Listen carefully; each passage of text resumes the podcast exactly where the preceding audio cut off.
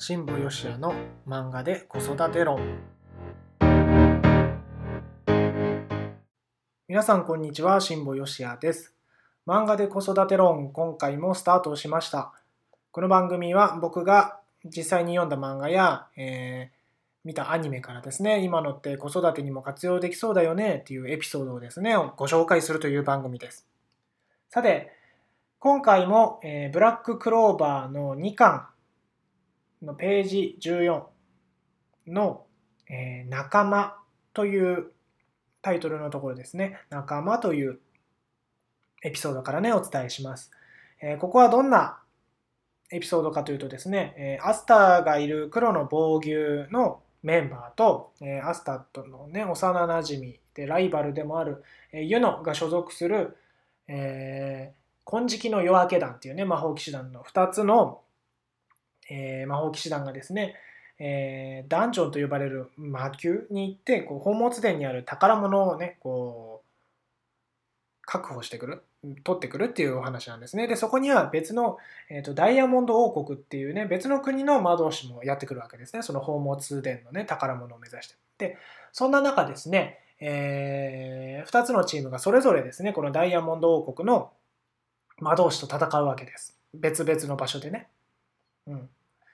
で、えー、っと、黒の防御のメンバーもね、戦っている。で、えー、金色の夜明け団のね、メンバーもま戦っていて、そんな中ですね、強敵なんですよね、どっちも。で、えー、と、黒の防御の方のメンバーはラックっていうね、えー、人がいるんですけども、そのラックが戦ってるんですが、ラックがこうやられそうになってると。で、金色の夜明け団の方のね、方はですね、えー、と、クラウスクラウス先輩っていうのがいるんですけども、そのクラウスさんがですね、戦ってるんですが、これもまた強敵なわけですよ。で、えー、まあ、このクラウスさんはですね、えー、こんなことを言うんですね。あの、どこだ？ちょっと待ってね、今、あの、ページを出していきますけどもね。えっ、ー、と、今、これね、えー、このクラウスさんはですね、言うのにこういうわけです。私が奴と戦ってるうちに先に宝物店へ行けと。でもね、言うのはね、そいつは強いからサポートなしではいくら先輩でも、ね、それを遮ってね、こう言うわけですね、彼は。いいから早く行かんかと。本当なら私もお前のような下民の、下民でのものに任せたくなどない。だが我が国のためだ。我々の責務を全うしろと。ね、要はこの宝物殿の宝物を取ってくるってくる、このね、任務を優先しろと。で、えー、いうのはですね、宝物店に向かうわけです。で、それでいいと思った瞬間に、このクラウスさんはですね、敵の魔法にこうやられてしまって、こう、まずいっていう状況になるわけですね。で、え一方、黒の防御のこのラックという少年もですね、えー、戦ってるんですけども、こう、やられそうになってるわけです。そっちに、そのね、別の魔導、魔法、魔導士とね、でそんな中ですね、えー、このアスタが助けに来るわけですね。うん、で、えー、さっきのクラウスさんの方もね、ユノが戻ってきて、助けに来るわけです。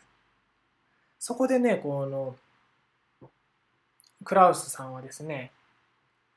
えー、ユノに聞くわけですね。なぜ戻ってきたと。今、お前が優先すべきは任務って言ったんですけど、その任務っていうことを遮って嫌っていうわけですね。で、えー、今度ラックを助けに来た方にはですね、えー、敵の人がね、こういうわけです。これはまた威勢のいいのが来たね。何なんだい？君はっていうんですね。ただね、この2人はこう答えるわけです。今の問いに関して2人はこう答えるわけです。仲間だと。仲間だと答えるわけですね。うん。これあの前のね、ナルトでもあったと思うんですけども、えー、っと、かかし先生がね、第7版のこの最初の鈴取りの演習の時でもね、やってたと思うんですけど、そこの場面もちょっと思い出すんですけども、うーんと、あの時もね、えー、任務をね、優先することも大事だけども、仲間を優先、仲間をこう大事にできないやつはクズだというふうにね、そんなようなことをかかし先生は言うんですけども、まさにこれもそうだと思うんですよね。うん。目の前の人を大切にできないような人は、あの、なんていうのかな。いや、嫌だって僕の感情になっちゃったけど、目の前で困ってる人がいるんであれば、あの自分には何ができるか分かんないけどもなんか助けてあげたいとかっていう気持ちはあると思うんですよね。うん、で、えー、僕ねあの魔法の質問っていうのを学んだ時にねこんなことをね言われたんですね。目の前の人を喜ばせるためにできることは何だろうっていうことを考えましょうと。目の前の人を喜ばせるためにできることは何だろう。ね、この問いを、えー、常に持ち続けていましょうねということをね言われたんですね。目の前の人を喜ばせるってなんかすごいことをしなきゃいけないかなって思うかもしれないんですけども人によってはねでもそんなすごいことねしなくてもいいんですよね、うん、自分にできる範囲のことをできる限りやってあげるその人が喜んでくれると思ったことをやってあげればいいと思うんですよね何でもいいんですよ例えば買い物行った時ねあの奥さんが買い物袋をね持って重たそうだなと思ったら買い物袋を買いに持ってあげるとかねあのそんなようなことでいいんですよ。うん。でね、なんか今これをね、話しててね、思った、思ったことっていうかね、あの、最近あったエピソードをお伝えしようかなと思うんですけども、あの、うちのね、息子がね、幼稚園卒園したんですよね。あ、幼稚園卒園って言わないですね。修了式って言うんですね。うん。まあ、修了式でね、思えー、迎えた時にです、僕はあの PTA 会長やってたんですけども、あの、PTA 会長のね、あの、お祝いの言葉っていう、あのー、何？プログラムっていうの？それがあったんですよ。で、僕ね、ここでね、どうしてもやりたいことがあったんですよ。何かっていうとですね、あの、修了式の主役は子供たちだと思うんですよ、間違いなくね。でもその子供たちを輝かせるために、あの、当たり前のことを当たり前のように毎日ね、やり続けてくれた方々がいるんですね。それ誰かっていうと先生たちなんですよ。